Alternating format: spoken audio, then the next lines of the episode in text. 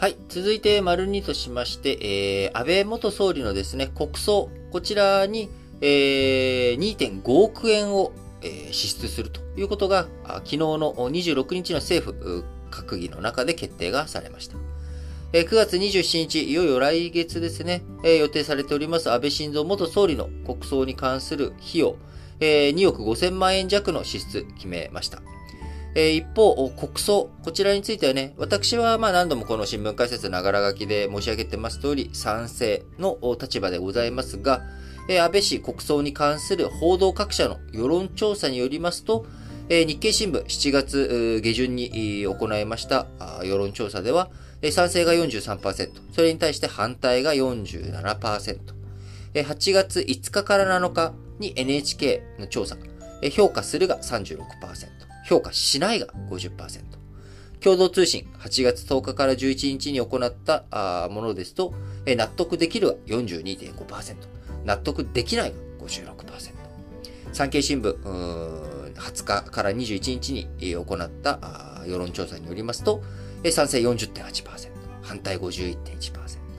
毎日新聞は30%が賛成で53%が反対ということで、唯一えー、読売新聞が8月5日から7日に行ったものが評価する49%、評価しないが46%ということで、えー、非常にですね、まあ、反対の声が大きい、強いという、まあ、現状になっております。えー、まあ、あのー、いろいろとね、考え方あると思うんですけれども、あの、なんで国葬なのというところが強くね、きっとあるんだと思います。あるいは、国葬というものに対する、まあ、あのー、なんでしょうね。誤解と言ったら、その、反対している人に対してちょっと失礼な言い方かもしれないんですけれども、あのー、弔意をね、あのー、みんながね、安倍総理に対して弔意を国民全員が持ちなさいということを強制するわけではないというところですね。えー、かつて、えー、あったあ、日本のね、戦前にあった国葬令、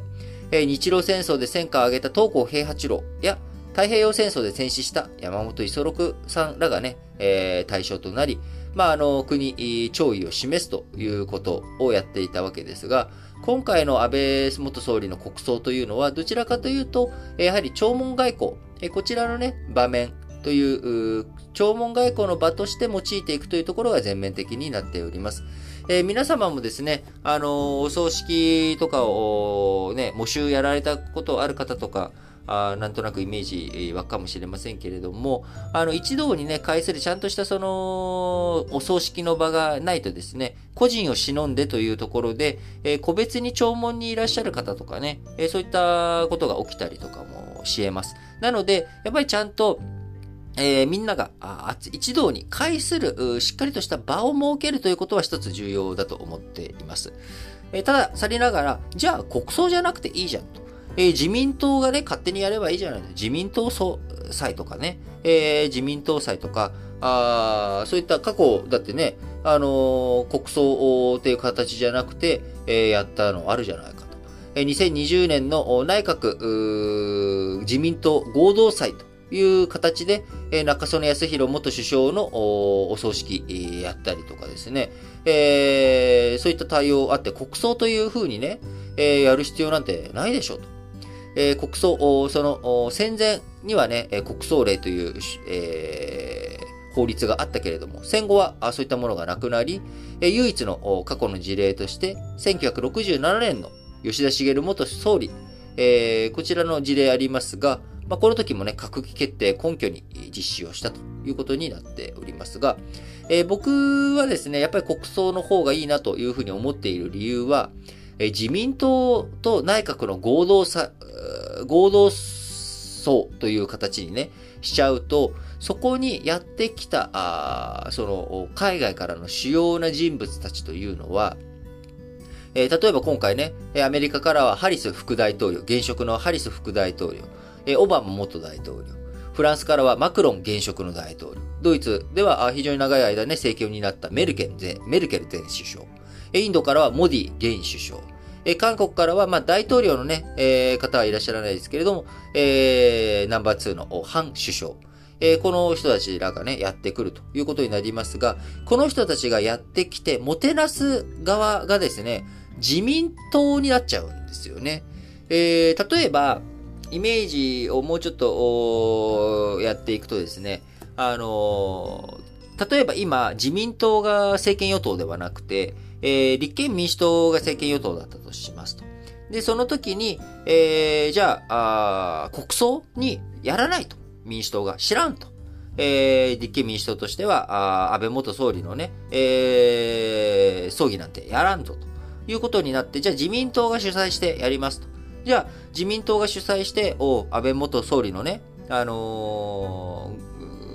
ー、葬儀やるんだなと。えー、じゃあそれに合わせていくぜということで、えー、じゃあ各国の人たちが来たらですね、え野党という1、野党1党、えー、まあそれは別に野党でも与党でもいいんですけど、一つの党が、えー、そういった各国の要人を接遇する、招く、何かするっていうことになるので、そこで何かあった時の責任を国がまあ取りづらくなるということもありますし、えー、そして、あのー、なんでしょうね。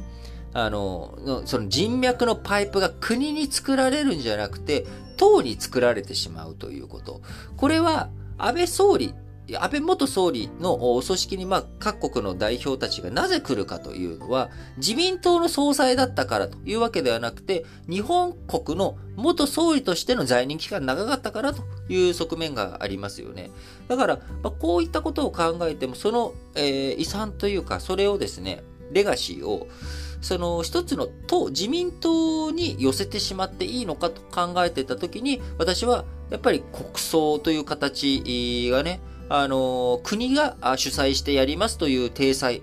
これがですね、やっぱ諸外国に対して見せる上でも、国内にね、見せる上でも僕は非常に重要なんじゃないのかなと思っております。えー、もちろんね、いろんな考え方をお持ちの方も多いと思っておりますので、あのー、僕は何度も申し上げますけど、自分の考えをね、えー、人に押し付けるつもりはなく、あ、こういう考え方をするんだなという自分の、まあ、ロジックというかですね、えー、理論。えー、どういう考え方をして僕は賛成に至っているのかということです。えー、当然、えー、そこにはいろんな観点のね、抜け漏れですとか、あの、ここ変じゃないのとか、いや、こういう見方もあるでしょと。いうこと。まあ、いろんな見方があるのは当然承知しておりますし、え、皆さんのね、あの、ご意見についてはきちんと受けたまわりますが、あのー、お前のね、言ってることはおかしいとか、あの、その頭ごらしにね、あの、自分と意見が違うからといって攻撃をしてくるような方のね、えそういったコメントについては、あの申し訳ございませんですけ、申し訳ないですけれども、全くもってあの無視させていただきますが、えー、きちんとね、反対意見を僕は無視するつもりは全くなくて、あの、その反対意見について、きちんと、あの、こう、こうじゃないのと。こういう考え方じゃないの？私はこう考えるよということは、もちろんいくらでもあのメッセージフォームから送ってきていただければ、あの、真摯に読ませていただきますので、引き続きよろしくお願いいたします。